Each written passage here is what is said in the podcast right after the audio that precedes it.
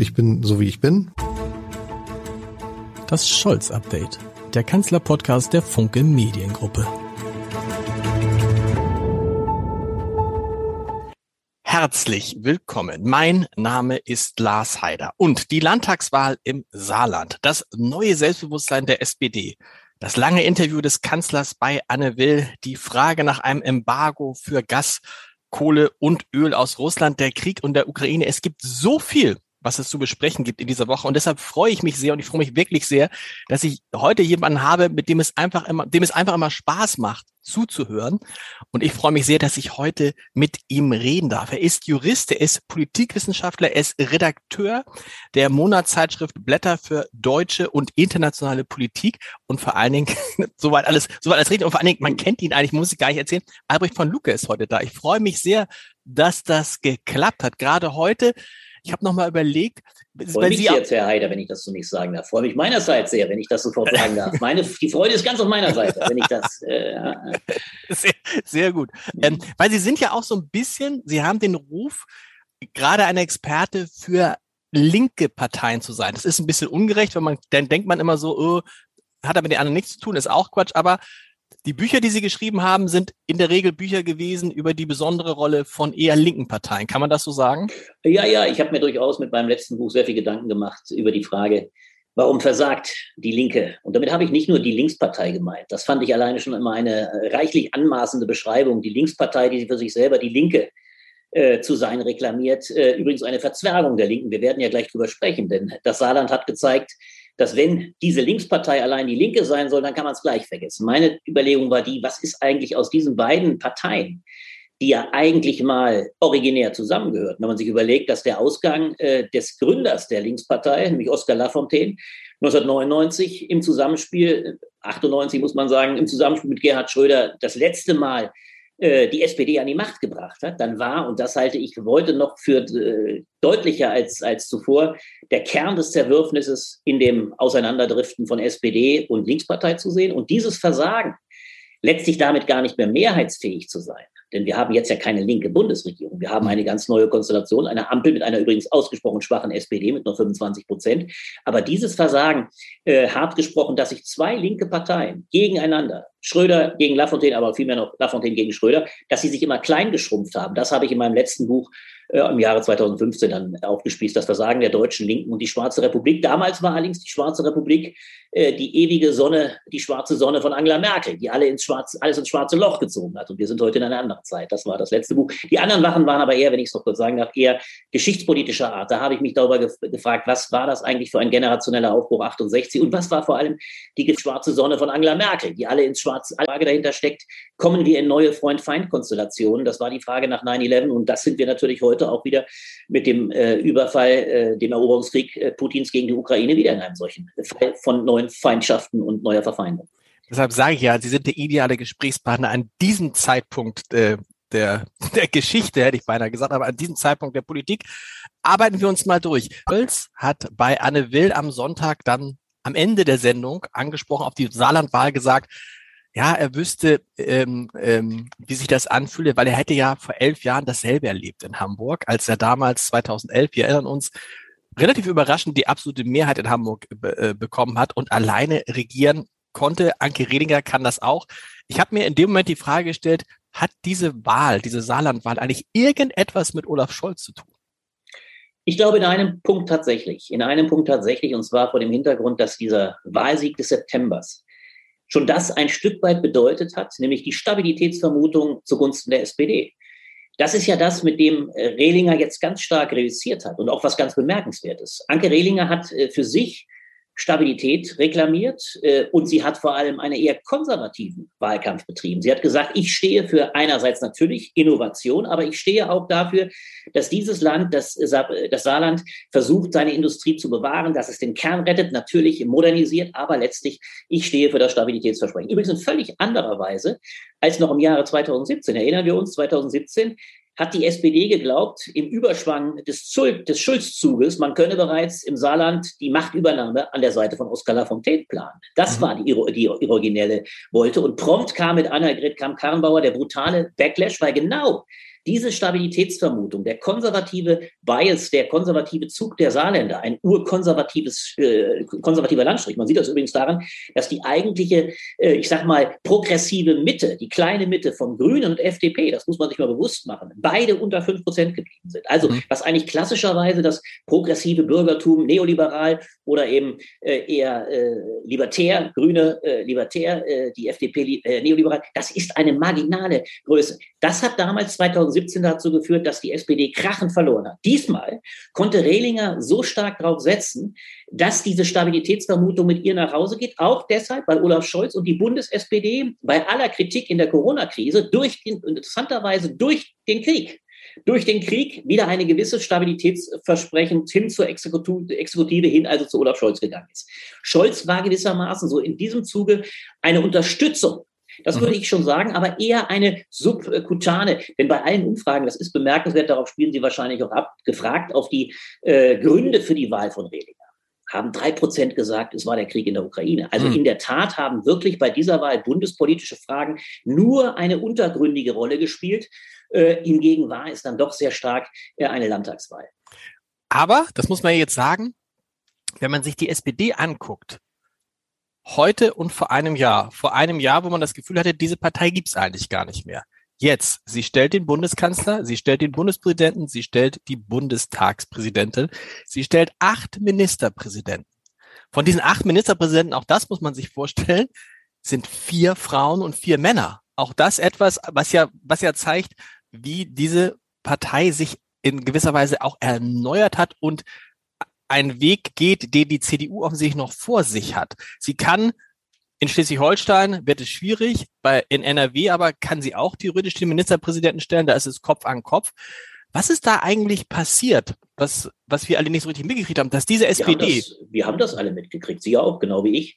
Wir haben mitgekriegt, und das ist doch nach wie vor die absolute Ironie der Geschichte dass die SPD nicht aus eigener Stärke im letzten Jahr erstarkt ist, sondern auf eines absolutes, aufgrund eines absolut historischen Versagens der Union. Mhm. Ich bin nach wie vor, also fast zu 100 Prozent überzeugt, dass bei der richtigen Wahl des Kanzlerkandidaten, nämlich Markus Söder, äh, der übrigens danach erst gezeigt hat, nachdem Laschet, und das war die zweite Ironie, gezeigt hat, was für ein hart gesprochen brutaler Machtmensch er ist, dass er sogar seinen eigenen Kandidaten, also den Mann der Union kaputt gemacht hat. Aber hätte man Söder ge gewählt, dann hätte es einer Baerbock nicht mehr gebraucht, die ja auch historisch versagt hat. Ich glaube übrigens auch, dass Herr Habeck, das sehen wir jetzt gerade, in welcher starken Fasson Habeck in der Lage ist, Dinge zu erklären. Ich glaube, dass auch Robert Habeck äh, einem Olaf Scholz weit mehr Paroli geboten hat. Also, nach wie vor, die Kernthese ist die, das letzte Jahr war deshalb historisch, weil es nie in der bundesrepublikanischen Geschichte vorgefallen ist, dass eine so starke Partei wie die CDU-CSU eigentlich völlig unangefochten äh, einen Kanzlerkandidaten aufgeboten hat, der die Partei von um die 35 Prozent runter auf unter 25 gebracht hat. Und das muss man sich übrigens immer wieder bewusst machen.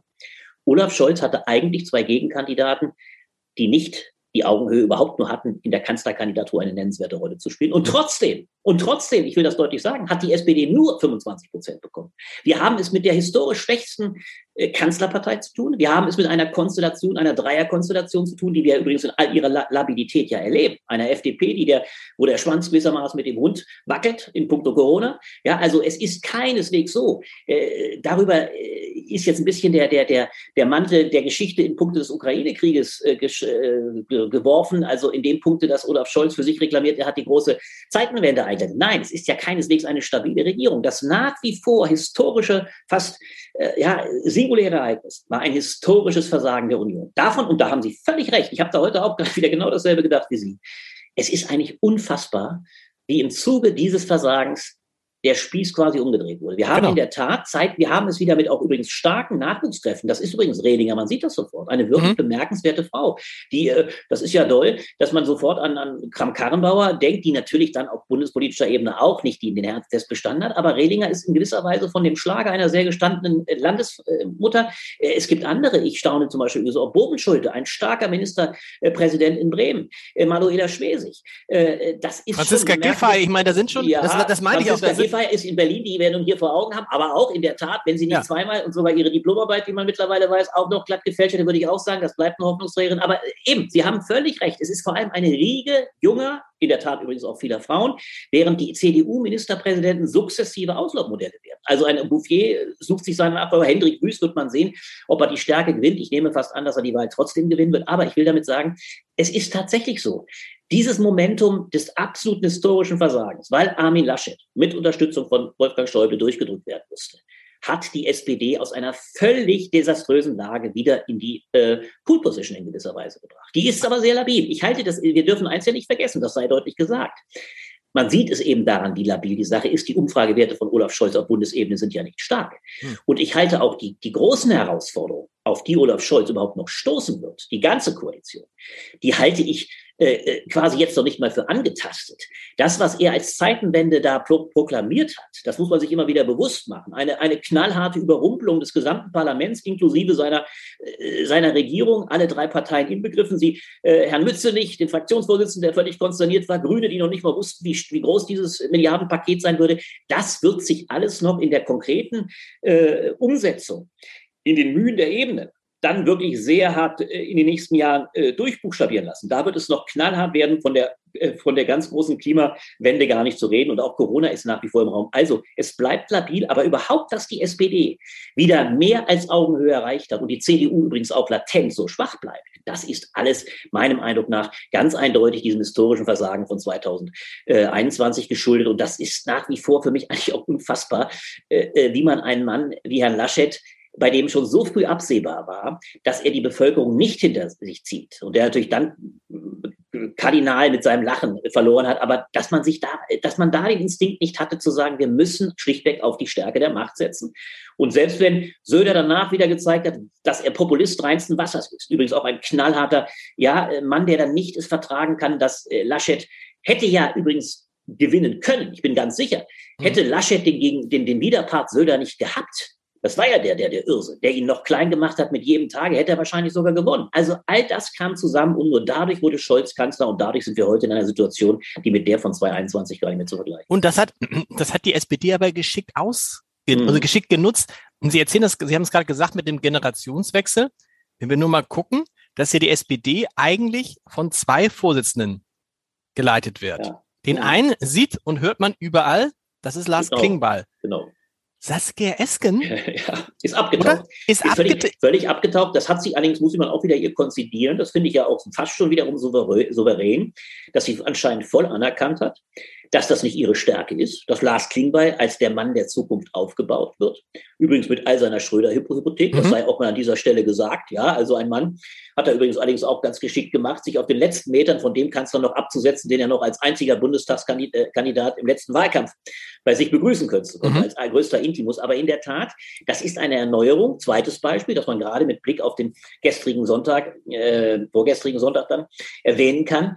Äh, das Auftreten von Kevin Kühnert hat natürlich den Mario Chaya, den neuen Generalsekretär, also um Längen in den Senkel gestellt. Da merkt man also, wenn Friedrich Merz sich mit so einem Mann als neuem Generalsekretär wappnet, dann weiß man allerdings auch nicht, was Angriffsstärke bedeuten soll. Man fühlt sich daher, man sehnt sich regelrecht an Zeiten, wo noch ein Heiner Geister das Florett geschwungen hat. Also das ist nichts, muss ich sagen. Vielleicht wird Chaya noch besser, aber da, da ist wirklich in der Tat die SPD an entscheidenden Punkten momentan äh, dem Gegenüber voraus. Das muss man deutlich sagen. Und ich bin auch nicht sicher, ob Merz äh, es schafft, den Wind noch einmal zu kriegen. Ich glaube, die größte Chance nach wie vor für die Union besteht schlichtweg darin, dass die historischen Aufgaben dieser Ampelkoalition so unermesslich groß sind. Und vor allem der Kanzler ist dabei gefragt. Der Kanzler wird die Rolle des Erklärers spielen müssen. Und das kann nicht immer Robert Habeck für ihn leisten. Er wird die Rolle übernehmen müssen und das wird die Chance von Merz sein. Ob er das allerdings in der Lage ist, so zu erklären, wie das Volk es erklärt haben will und auch mitgenommen werden will, da habe ich auch meine Zweifel. Aber dieses große diese große Unbekannte, ein Olaf Scholz, der nach wie vor in dieser Krisenzeit für mich noch nicht als der Mann in Erscheinung getreten ist, der wirklich der Bevölkerung erklärt, was es mit der Bewältigung der Corona-Krise, aber auch vor allem der Klimakrise und jetzt auch mit den Dilemmata des Krieges auf sich hat.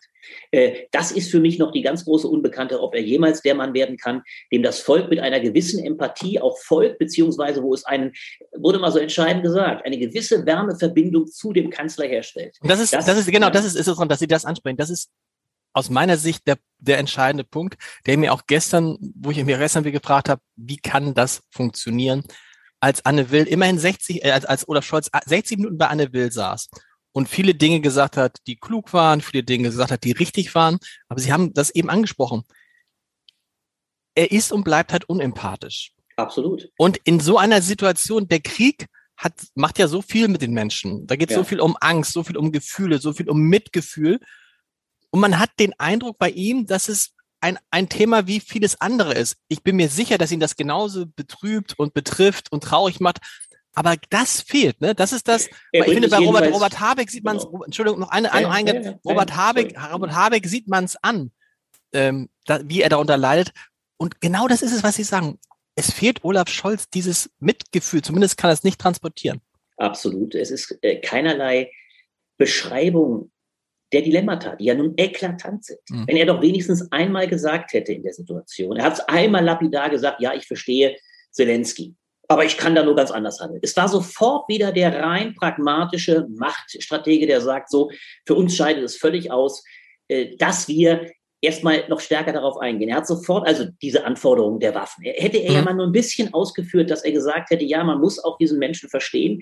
Es geht für ihn ums Leben und Tod. Aber ich erkläre auch unsere Lage. Wir müssen, er muss uns natürlich auch begreifen, die wir, äh, denn das hat Robert Habeck völlig zu Recht gesagt. Übrigens auch er persönlich, äh, Olaf Scholz. Ich bin äh, dafür vereidigt worden, den Schaden vom deutschen Volke abzuwenden. Er hätte hier auch sagen können, ich stecke selber in diesem Dilemma. Das hat Habeck genauso gemacht. Mhm. Da merkt man auch die Stärke von Habeck, der das übrigens ja auch selbst in den Selfies dann aus, aus, aus den Vereinigten äh, Arabischen Emiraten sah. Wenn er sagt, es ist eine Irrsinnsreise, wo ich mich hier befinde, aber ich muss das in der Situation machen. Diese Fähigkeit, seinen Gefühlen irgendwie Ausdruck zu verleihen, hat ein Olaf Scholz nicht. Und im Gegenteil, ich muss Ihnen auch sagen, als ich das gestern wieder sah, ja, als er die Anne Will anrempelte und äh, dann sagte, ich gestatte, ich gestatte diese Frage, da dachte ich, also mhm. äh, Will hat da gar nicht für mein Verständnis mit der Schärfe reagiert, mit der, mit der man oder mit dem Witz reagiert, mit dem hätte man reagieren können. Da habe ich mir gedacht, äh, was erlauben, äh, Herr Kanzler? Das ist eine mhm. Journalistin, die hier durchaus, da, da ist keine Frage der Gestattung. Dann gestatte, also es war eine merklich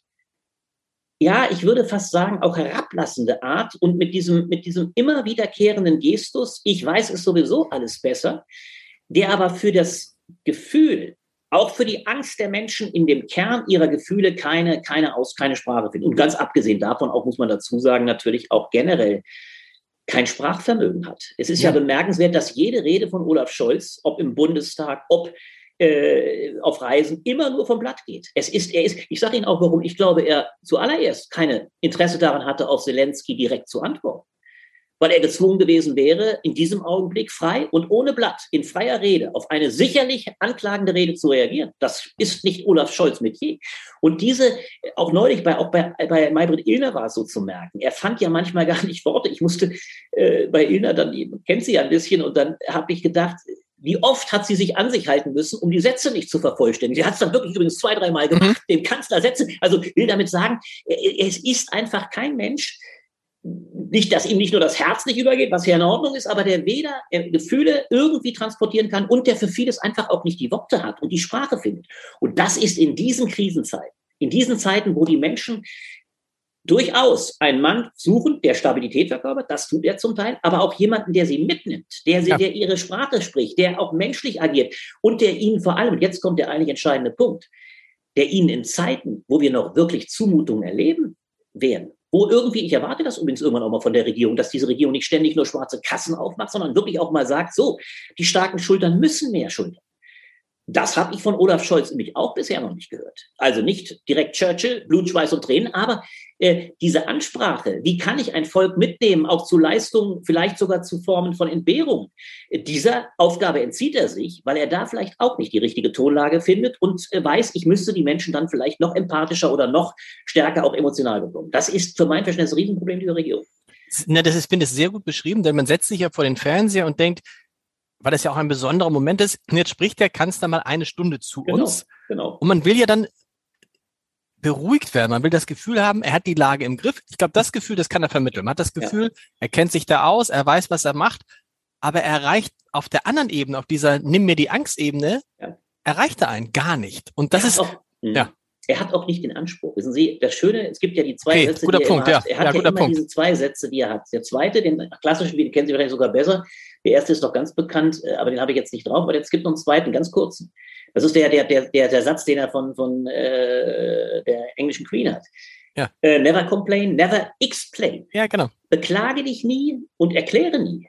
Ja. So, ich habe nichts dagegen, wenn der Kanzler sich nicht beklagt. Ich finde übrigens, dass er sich manchmal schon zu sehr beklagt. Übrigens auch bei Journalisten. Da wird er mir manchmal regelrecht pampig. Wie gesagt, auch bei, bei Anne Will fand ich ein starkes Stück.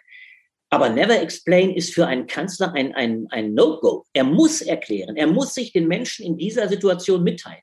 Und wenn wir nur dran denken, wo Merkel ihre größte Stunde hatte, leider hat sie wenige dieser rhetorischen Mhm. oder dieser, dieser Ansprachart gehabt, das war ihre Rede, die sie als erste Rede und einzige Rede jenseits ihrer, ihrer, ihrer Jahresendreden gehalten hat, äh, aus Anlass der Corona-Krise. Als sie den Menschen wirklich gesagt hat, es ist eine ganz entscheidende Situation, Sie müssen mitziehen. Ich bitte Sie darum, machen Sie, nehmen Sie es ernst. Wir haben die Worte ja noch im Ohr. Ja, es ist Das- ernst, nehmen ne? Sie es ernst. Nehmen genau. Sie es ernst. Ja. Das haben wir noch im Ohr. Und eine solche Ansprache habe ich von Olaf Scholz bisher noch nicht gehört. Und ich weiß auch nicht, ob ihm das gelingt. Ich, ich habe den Zweifel daran, dass er in der Lage ist, das hat Scholz so schön gesagt, das fand ich bemerkenswert. Im Bundestag bei seiner Rede, die auch wieder ausgesprochen dürr war bei der Auseinandersetzung, bloß war Merz auch sehr schwach. Bei der, die Ereignisse jagen sich ja so bei der, bei der ersten Haushaltsdebatte. War ja, war ja Merz, Merz war ja ganz schwach insofern, als er nicht mal, der noch, wenn Sie sich erinnern, in der Zeit, als er äh, Parteivorsitzender wurde, hat er riesige geostrategische äh, Linien aufgezogen. Da dachte man, jetzt ist die Gelegenheit gekommen, jetzt mach doch mal ein Weltbild hier und nichts. Er hat sofort eine kleine haushalterische Rede, also eher äh, bescheiden, zu,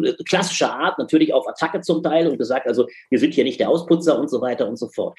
Aber Scholz hat auch total gepatzt. Es war keine Rede, wo man auch genau wie, wie am Fernseher ein bisschen Empathie, eine gewisse Beschreibung des Dilemmatas, der Tragödie, das war nicht dahin spur. Und dann kam am Schluss der Satz. Was ihn stark macht und anrührt, hat er gesagt, ist die Tatsache, was dieses Land macht. Und dann sagte er, in dieser Situation und in einer solchen Situation wächst ein Land über sich hinaus. Mhm. Und da habe ich gedacht, ja, lieber Olaf Scholz, das muss der Kanzler aber auch tun.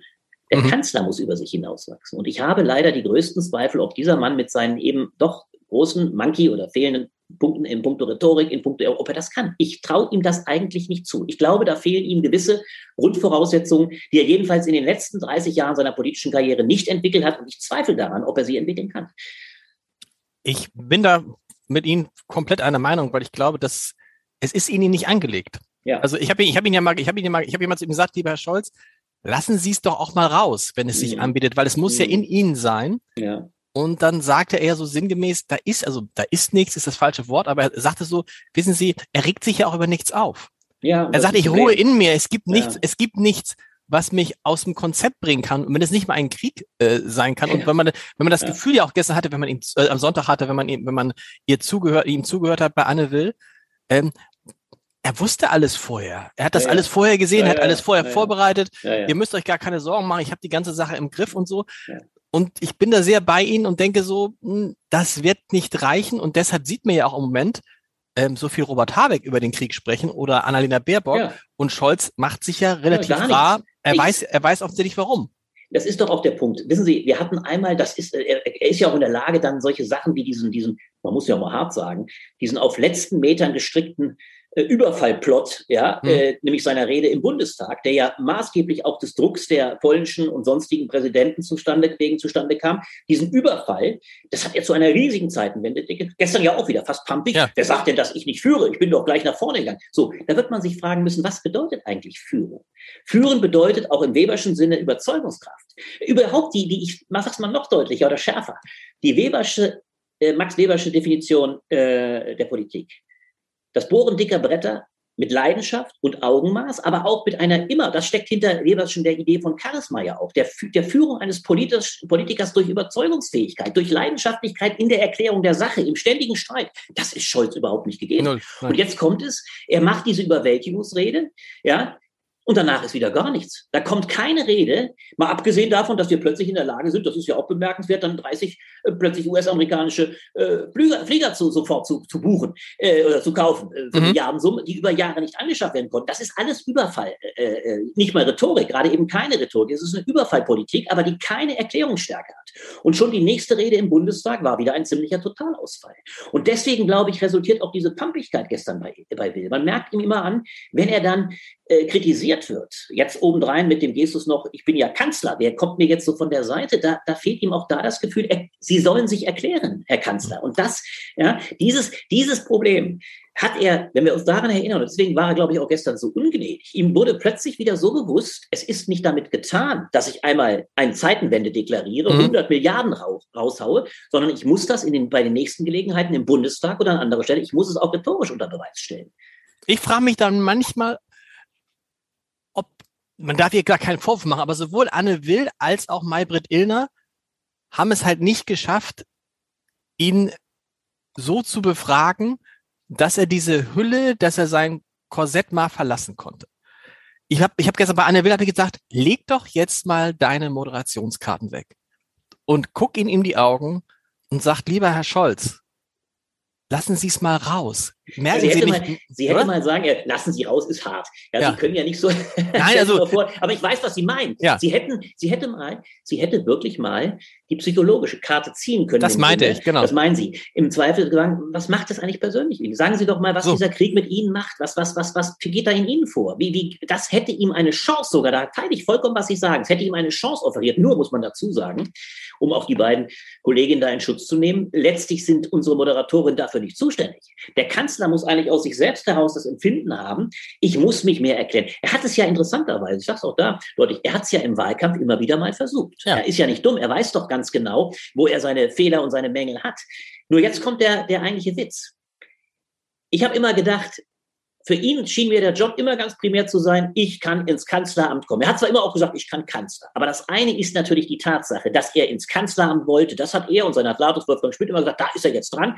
Ich habe immer gesagt, lange bevor eben äh, Söder und Co. diese Wahnsinnsfehler macht, ist doch nichts zu sehen. Ihr steht doch, ihr steht doch bei 15, 16 Prozent, es tut sich doch kein. Dann kam die Fehler, Fehlerwelle so und dann haben sie es tatsächlich geschafft. Okay kann man auch sagen, gut, sie haben die Stabilität im Wahlkampf gehalten und am Schluss war die Karte die, Scholz ist am ehesten der Merkel-Nachfolger in männlich. So, das war der Grund.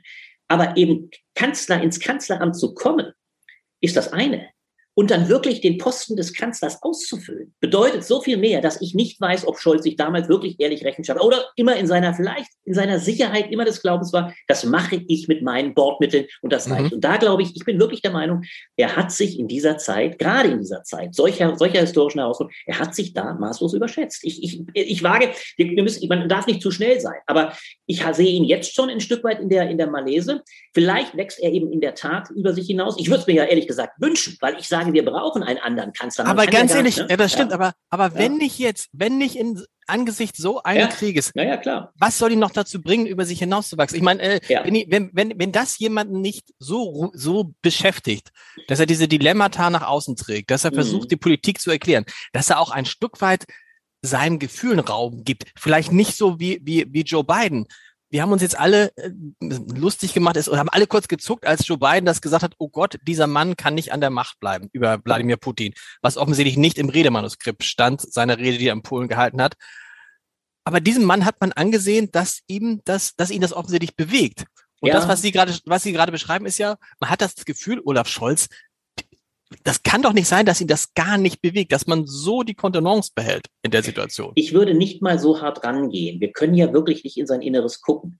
Aber das Problem ist in der Tat, dass er nicht wenigstens Spurenelemente, sage ich mal, das meinen mhm. Sie ja auch, dass er nicht mal wenigstens Spurenelemente seiner Empfindung nach außen trägt und sagt, in welcher Zerreißprobe bin ich selber. Also ich, ich hätte auch nichts dafür, wenn, wenn, wenn, wenn ich so gewissermaßen die Wiederaufführung grüner Parteitage erlebte, können wir uns erinnern, also 90er Jahre, der Riss geht mitten durch uns durch. Das war ja manchmal auch unwahrscheinlich eine, eine Irrsinns-Gesinnungsprosa, das war regelrecht unheimlich. Aber ein bisschen davon. Wobei ich gerade, wenn Sie das Beispiel Biden bringen, muss man auch wiederum sehr deutlich dann mal, um Scholz auch gerecht zu werden, seine Stärke erklärt. Absolut, Weil, das man muss dazu. ganz klar sagen, ein Ausreißer, und ich finde ihn ein ganz fatales, ich finde den beiden katastrophal an dem Punkt.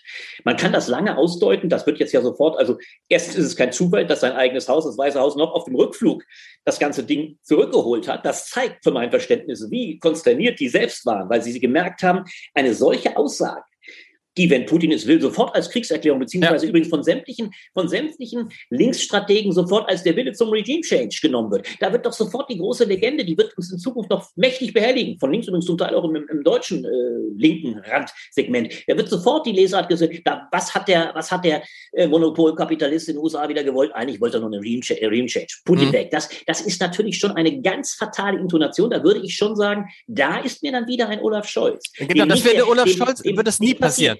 Nie. Dem auch nicht der Butcher, äh, äh, Trump, äh, äh hier, äh, äh, Putin ist ein Butcher, so, ja. ist, ein, ist ein Schlachter. Oder dieses andere Ding, Sie haben es ja auch gesehen, wo Biden dann beiläufig, bei, merkt man übrigens auch, wie ungeheuer weit die Vereinigten Staaten weg sind. Das darf man nie vergessen. Ja. Die, die, nicht, die nicht vorhandene Sorge um die Ausbreitung des Krieges ist in den Vereinigten Staaten doch um einiges größer, weil, weil die sind weit weg. So, wenn Sie daran denken, da hat er doch beim, bei irgendeinem Ball öffentlichen Ereignis, sprach, spricht ihn eine Frau von der Seite an, äh, er versteht die Frage erst nicht, dann dreht er sich um und dann äh, fragt sie ihn wohl nochmal, äh, ist, ist er in ihren Augen ein Kriegsverbrecher? Ja, ja, ist er Kriegsver ist ein Kriegsverbrecher. Also dieses beiläufige Raushauen einer, einer, einer, einer Rhetorik, die letztlich natürlich ungemein angreifbar macht, die Diplomatie fast, und das hat Scholz, da können wir uns in guten Händen wissen, weil er auch gestern wieder ganz klug sagte, es ist Putins Krieg, es ist ein Verbrechen. Oder es sind, es sind passiert. So, er hat eben nicht den Kriegsverbrecher expresses Verbes benannt. Das halte ich schon für ausgesprochen klug. Also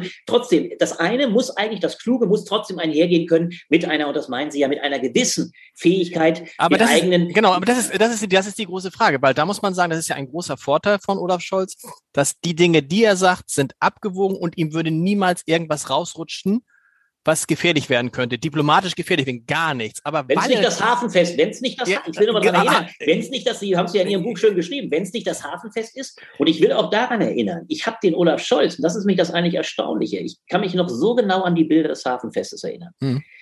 Das war übrigens, man muss das darf das nie vergessen. Das war bis dato wahrscheinlich seine größte, mal abgesehen von seiner, von seiner, von seiner Finanzministerzeit. Da hat er auch große internationale äh, Aufgaben gehabt. Da hatte er auch die, die internationale Steuer. Das war auch durchaus eine große Leistung. Aber damals, wenn man sich daran erinnert, wie klein er mit Hut war, können Sie sich vielleicht erinnern, dann kam Merkel noch zu Besuch, da saß er da, war völlig unfähig in mhm. dieser Situation irgendwie auch die, die Kontenance zu halten. Das, das zeigt übrigens auch die Angreifbarkeit. Und das ist manchmal, manchmal äh, geht mir das dann doch auch zu schnell in dieser Pose. Ich, das ist vielleicht das zweite Problem. Man hat bei Scholz manchmal auch den Eindruck, indem er sich unangreifbar macht und vermeintlich alles funktioniert, kaschiert er natürlich eine ausgebrochene Labilität auf manchen Feldern.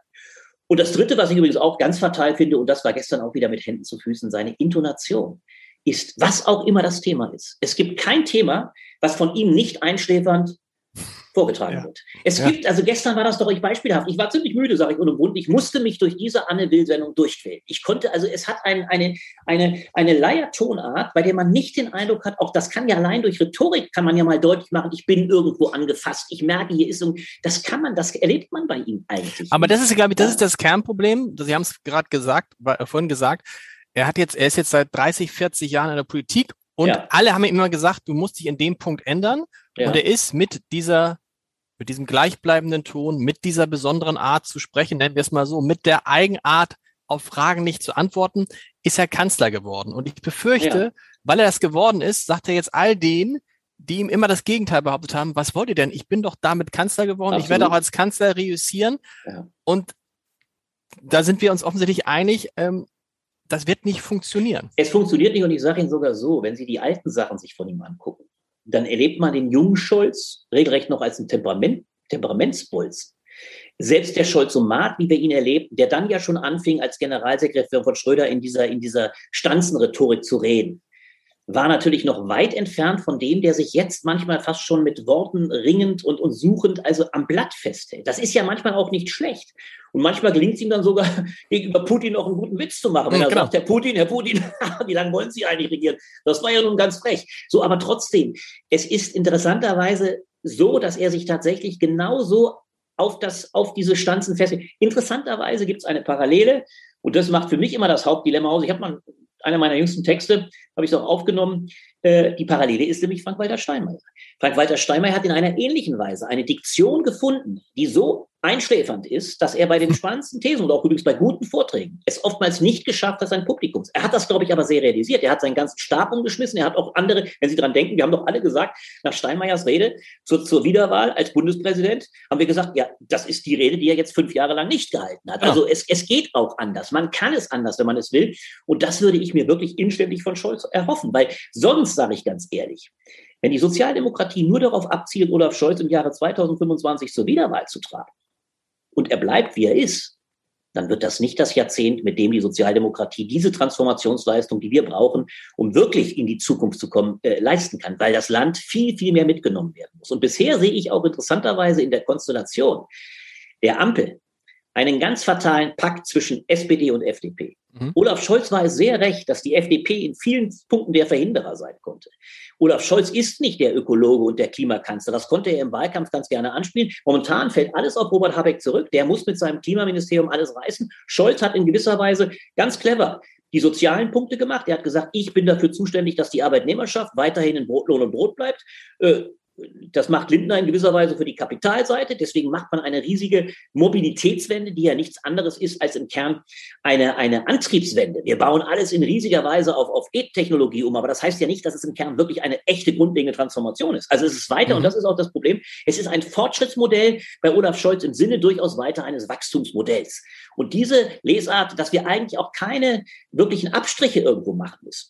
Das ist der Versuch, eigentlich doch vieles beim Alten zu lassen und eigentlich ziemlich sanft durch die Krise zu kommen im alten sozialdemokratischen Wachstums- und Wohlstandsmodell, Wohlfahrtsstaatsmodell der 70er Jahre. Das wird aber nicht reichen, um die große Transformation zu einer wirklichen nachhaltigen äh, Gesellschaft zu leisten, die der Klimakrise wirklich her wird. Und da, glaube ich, wird Scholz noch ganz anders auftreten müssen.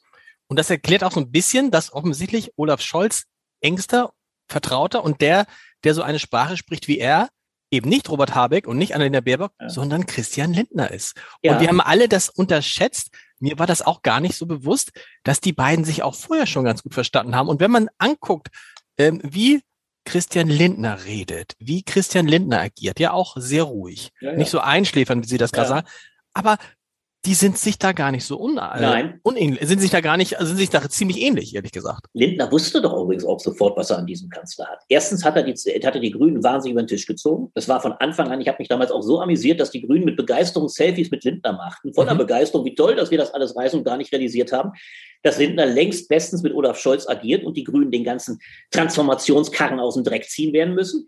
Das war das eine. Und zum Zweiten war doch der größte Coup, als er dann wirklich eben wunderbar durchgezogen hat, Christian Lindner dass als dann plötzlich der Koalitionsvertrag verabschiedet wurde und der ja auch körperlich nicht gerade riesige Kanzler zwischen den beiden größeren stand. Links war Habeck, rechts war Lindner, in der Mitte Olaf Scholz. Christian Lindner mit großem ausgreifenden Gestus sagte, und ich muss deutlich sagen, Olaf Scholz wird ein großer Kanzler werden. Mhm.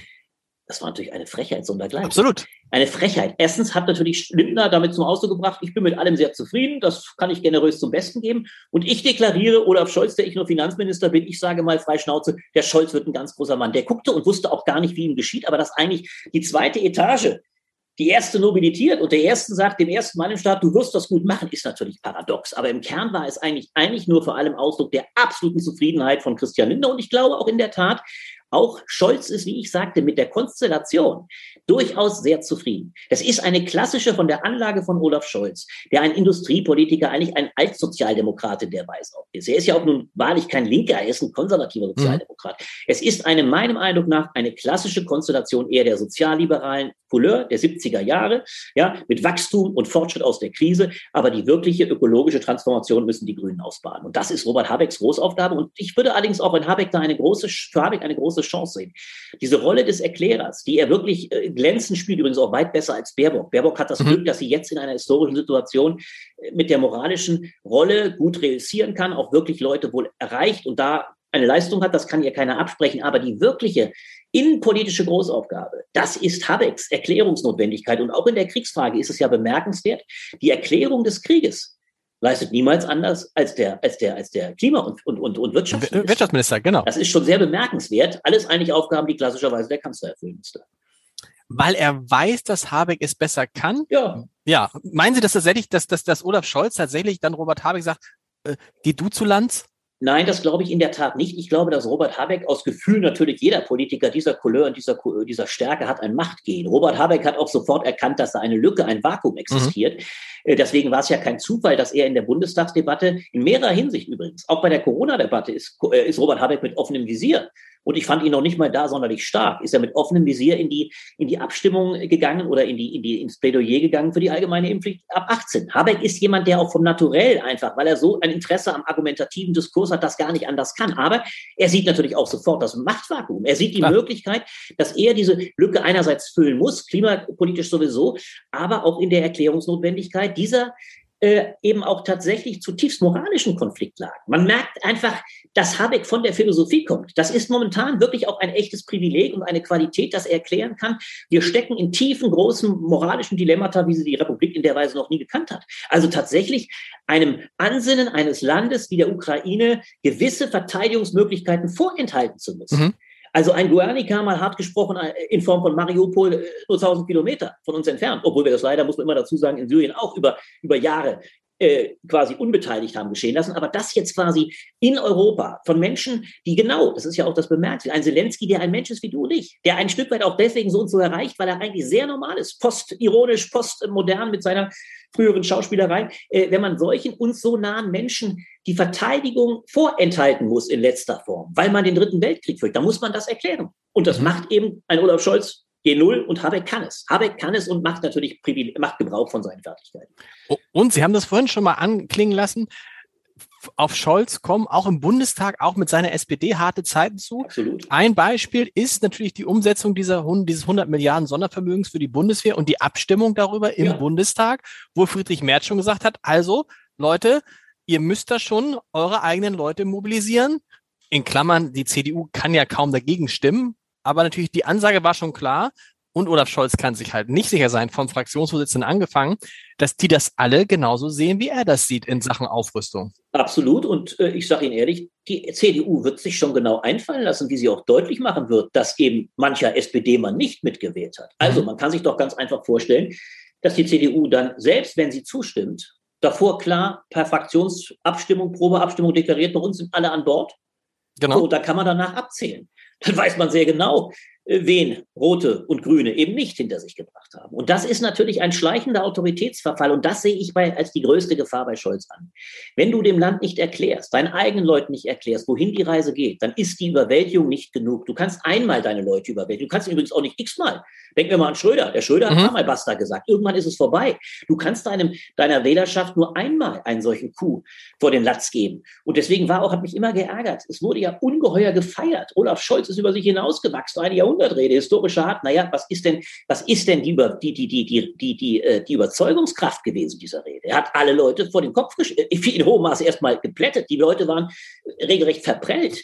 Und ein, man merkt es doch auch, wie ein Mütze nicht mit sich ringt, wenn er jetzt versucht, eine, eine, eine Aufrechterhaltung der alten Tradition äh, äh, Brandscher durchzuhalten weiter und trotzdem äh, gute Miene macht, zum, für ihn zum Teil wahrscheinlich sogar bösen Spiel. Oder gucken Sie an Rosenthal, gucken Sie an die ganzen Jusen, 50, ein Viertel, das wissen wir doch. Ein Viertel der Fraktion sind Junge, denen muss er was erklären, die muss er mitnehmen. Und das wird für Scholz ganz, wie Sie sagen, irre schwer werden. Du kannst eben nicht immer nur per Basta oder dieser, dieser autoritären Attitüde regieren. Um es mal als letztes zu sagen an den Punkt, also von der Warte, gerne weiter. Aber mit wem ist Scholz eigentlich zu vergleichen von den Kanzlern? Weder mit Brandt, Jegliches Charisma geht ihm ab. Es gibt immer so einen schönen Begriff, äh, hat er doch dann auch, Scholz hat mal in einem Spiegel-Interview gesagt, ich habe das Charisma des, des Pragmatismus.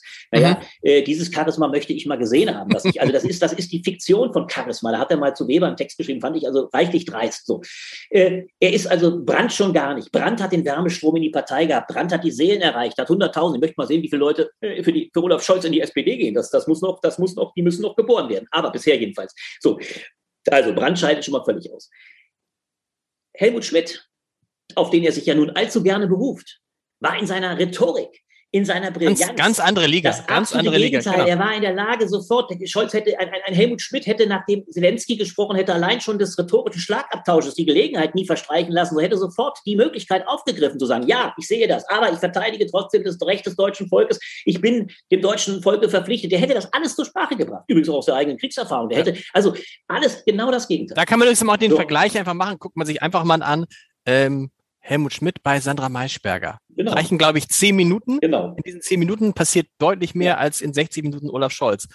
So. Ja. Und Gerhard Schröder, der Vergleich geht sowieso nicht. Aber damit ja. Gerhard Schröder darf man niemand mehr vergleichen. Das darf man so, das, das will ich ihm auch gar nicht antun. Da halte ich ihn auch für beileibe nicht käuflich. Das will ich ihm auch gar nicht unterstellen. Gut, die, die Sachen in, in, in, in, in, Frank in Hamburg, das sind andere, die haben ja nie persönliche äh, Dinge gehabt, aber, ja. äh, aber Komponenten gehabt. Aber äh, Schröder muss man leider sagen. Schröder, äh, den ich übrigens von Anfang an in dem Punkt, ich habe schon 2005 also das für unfassbar gehalten und mich mit vielen Sozialdemokraten darüber gestritten, was wie ein Kanzler diesen, diesen Skandal, diesen Tor seiner eigenen Partei übrigens äh, äh, mhm. antun kann.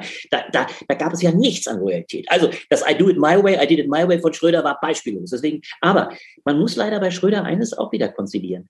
Schröder war dann doch in der Lage, weil er so ein typischer klassischer äh, sentimentaler Typ auch ist. Denken Sie mhm. an die Tränen, die er verdrückt hat. Schröder hatte auch immer eine, eine emotionale Seite, äh, die, er, die er manchmal zum Klinken bringt. Deswegen hat er die Leute zum Teil auch gekriegt. Es waren ja keinesfalls nur, nur, nur Gegner. Er konnte zwar brutal sein, aber er hatte auch dieses Menschliche bis zum Wissen gerade. Und auch das, äh, dass er diese Seite so gar nicht zeigt. Ich fand ein Beispiel unfassbar, unfassbar beeindruckend können Sie sich erinnern, als Schröder, als, als, als, als Scholz seine letzte Rede gehalten hat im, im Wahlkampf, mhm. Das war die Rede, die er dann, letzte Sache, das war eine Irrsinnsrede schon deshalb, weil er ständig den Prompter, die haben ihn ganz schlecht da vorbereitet, er suchte ständig den Teleprompter, er wusste gar nicht, wo die Kamera gerade steht, er muss also ganz, ganz schlecht. So. Er redet im leeren Raum, im, im Brandhaus, so, hat lange geredet, hat lange erklärt und da lag, da lag er schon eigentlich ganz gut, glaube ich, in den Zahlen. Er war schon auf dem, aber die Rede war so katastrophal, er stand dann auch völlig verloren im Raum, er hatte, wusste nicht, wohin mit den Händen. Und dann kommt Manu, dann kommt äh, äh, Malu Dreier auf die Bühne. Hm? Und Malu Dreier muss nur drei oder vier Sätze sprechen, nimmt ihn auch bei der Hand und ist sofort in der Lage, die Bevölkerung und auch das Publikum zu erreichen, holt ihn auch regelrecht von der Bühne. Damit will ich sagen, diese Unfähigkeit auch in einer, in einer normalen Weise äh, das Publikum zu erreichen. Das ist und auch mal, ja, das ist, das, das wird ein Riesenproblem für ihn. Ich, ich, und da muss ich Ihnen sagen, warum ich da auch, ich, ich, äh, ich bedauere das vor allem auch, sage ich ganz ehrlich, deshalb, weil ich dieses Jahrzehnt für das Entscheidende dieses Landes und dieses Jahrhunderts vielleicht halte. Und wenn ein Kanzler in der, in der Herausforderung seines Lebens und unseres Landes und wahrscheinlich sogar noch darüber hinaus Europas steht und, und das nicht aufbringt, dann wird das für uns alle zu einem riesigen Problem. Und da hoffe ich nur, dass es Leute schaffen, wie sie es in Wahlkampf, da habe ich immer so lustig, ich kenne ja Wolfgang Schmidt auch gut, der ja nun ihn quasi äh, sein, sein jetziger Kanzleramtsminister, mhm. der ja nun ein, ein, ein, ein, ein, ein, ein, ein, ein Redner und, und, und ein Erklärer von Scholz vor dem Herrn war. Das Gegenbild, also man muss auch sagen, das auch Gegenbild, das, das Gegenbild. Das genau. Gegenbild. Jetzt passen Sie auf, was, was Scholz Problem ist. Scholz Problem besteht darin. Der hatte im Wahlkampf und davor immer Wolfgang Schmidt an seiner Seite. Mhm. Und konnte sich zu 100 Prozent verlassen, dass Wolfgang Schmidt im Zweifel noch in der Nacht jedem Journalisten, den er da irgendwie im engeren äh, Berliner Blasenzirkel, zu dem ich zum Beispiel nicht gehöre, weil ich gar nicht so als, als, als Monatszeitschriftsmann da, da mich bewege, Scholz konnte sich immer darauf verlassen, dass Schmidt alles erklärt. Regelrecht den Einflüster spielt. Man, man kann ja heute, ich lese heute noch manchen Journalistentext, bei dem ich genau weiß, das ist doch wirklich eins zu eins das, was der große Erklärer Wolfgang Schmidt dem Journalisten quasi geflüstert hat. Genau. Das ging im Wahlkampf. Das ging auch davor. Aber wenn der Kanzler plötzlich Kanzler geworden ist, dann hat er den Erklärer nicht mehr. Dann muss er selber reden. Dann muss er letztlich die Erklärungsleistung der Bevölkerung gegenüber selber an den Tag legen. Und das ist das große Problem. Scholz konnte Kanzler werden, Kanzler werden, aber er hat bisher den Beweis nicht erbracht, dass er Kanzler sein kann, in dem Maße, wie es gefordert ist. Und da habe ich leider, ich habe wirklich die Sorge, äh, dass das eben, äh, ich habe es mal die Scholzokratie genannt, dass wir da mhm. eine gewisse Scholzokratie bekommen. Einen absoluten Mechaniker der Macht, ein, ein Merkel war die Physikerin, aber Merkel hatte mehr menschliche Seiten. Denken Sie beispielsweise, Merkel hat ja so gewonnen dadurch, dass sie einmal beim Fußball wie enthusiastisch in die Höhe gesprungen ist. Diese Gesten von Menschlichkeit, oder auch Witz, der Mutterwitz bei Merkel, die haben Merkel zu einem Original werden lassen, wo die Menschen trotz aller Kühle äh, eine echte emotionale Bindung aufgebaut. Ich habe das so lustig, dass Sie es mit dem Fußball sagen. Ich habe gerade gedacht, wenn Deutschland in diesem Jahr bei der Fußball-Weltmeisterschaft, wenn sie dann wie geplant stattfindet, ins WM-Finale kommen würde ja. und Olaf Scholz würde auf der Ehrentribüne sitzen ja. und Deutschland würde 3 zu 0 gegen wie noch immer gewinnen, er würde aufstehen und er würde schlumpfig gucken und er würde so ein bisschen in die Hände klatschen. Das ich, ich glaube, mehr, ich glaube, mehr, mehr, ich glaube, mehr würde, da, mehr, mehr würde da nicht kommen. Ja, ja, und das ist natürlich so ein bisschen, ist es desillusionierend oder muss man nicht sagen, wir haben es ja alle gewusst. Also wir haben ja, ist ja nicht so, dass es jetzt überraschend ist, wie er, wie er ist, sondern er ist ja seit, er ist sich ja, das muss man ihm ja anerkennen, Er ist sicher treu geblieben. Er tut ja, nicht so, als wäre jemand anders. Aber wir dürfen eins nie vergessen. Er ist nicht aus eigener Vollkommenheit, was ein Irrsinnsbegriff ist, oder sagen wir, aber er ist nicht, nicht mal aus eigener Stärke gewählt. Er ist mhm. aus der absoluten Schwäche der anderen gewählt worden. Er ist das kleinste Übel gewesen. Und dieses kleinste Übel oder das kleinere Übel, sagen wir harmlos, ist das kleinere Übel, hat im Wahlkampf doch gar nicht die existenziellen Herausforderungen zu bewältigen gehabt, die es jetzt eben zu bewältigen gilt. Und vor dem Hintergrund ist die große, der große Leistungsnachweis und die Tauglichkeit und ich hoffe es ja inständig. Ich hoffe, dass er in der Reihung, wir müssen ja eins sagen, ich merke, wir merken mittlerweile schon, welche riesigen Fehler Merkel gemacht hat. Ich habe mal einen Text geschrieben, noch im letzten Jahr als Bilanz, aus Krise wird Katastrophe. Also die 16 Jahre unter Angela Merkel bilanzieren wir heute schon völlig anders, als wir es noch während der Zeit gemacht haben. Es ist auch berechtigt, weil wir plötzlich merken, was ist da nicht alles liegen. Wusste, wusste man davor. Merkel war die angekündigte Klimakanzlerin, sie hat nichts gemacht. Sie hat im Kern hat sie immer der deutschen Automobilindustrie das Beste äh, zum Wohlergehen getan, aber es ist nichts passiert. Und die, die Dramatik der, die Dramatik der, der, der, äh, der Abhängigkeit äh, von, von, von, da war übrigens Scholz ja auch gestern ne, maßlos scharf, hm. wo er wegwischte, alles CDU-Sache. Aber das Problem, was ich damit sagen will, ja, wir wissen schon bei Merkel, was alles schiefgelaufen ist. Und das Dilemma dieser Koalition, sie muss all diese ungeheuren Fehler, das, was über 20 Jahre liegen geblieben ist, muss sie jetzt auswetzen. Sie muss es anders machen. Und da braucht es einen Mann, der so über sich hinauswächst, um nochmal Scholz zu zitieren, was jedenfalls die deutsche Bevölkerung, dass, dass, dass er daran zu messen ist. Und ich hoffe es inständig, dass er es schafft.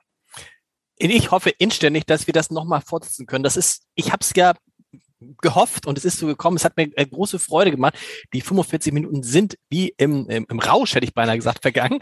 Nächste Woche an dieser Stelle Stefan Lambi, äh, auch jemand, der schon mal am Anfang äh, beim Scholz-Podcast zu Gast war deswegen interessant, weil er all diese Menschen, über die wir gerade gesprochen haben, Christian Lindner, Olaf Scholz, Robert Habeck, seit Anfang des Jahres mit der Kamera begleitet. Und ich bin gespannt, ähm, was er dann zu sagen hat. Lieber Herr von Lucke, vielen Dank schon mal an dieser Stelle. Hoffentlich bis bald. Ich komme gerne wieder. War mir eine große Freude. Bis bald.